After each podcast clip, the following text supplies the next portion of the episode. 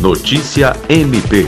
A Procuradora-Geral de Justiça do Ministério Público do Acre, Cátia Rejane de Araújo Rodrigues, participou na quarta-feira, dia 11 de novembro, por videoconferência, da penúltima reunião ordinária do Conselho Nacional dos Procuradores-Gerais de Justiça dos Estados e da União, CNPG, referente ao exercício de 2020.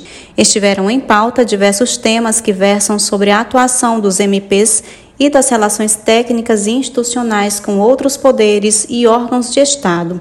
Foi aprovada uma manifestação pública pela inconstitucionalidade do artigo 16 da Lei 7.347-85. Na avaliação do CNPG, a tese a ser fixada pelo Supremo Tribunal Federal poderá representar duro golpe à eficiência na atuação dos Ministérios Públicos estaduais e federal na defesa dos interesses difusos e coletivos, além de retrocesso ao sistema brasileiro de tutela coletiva.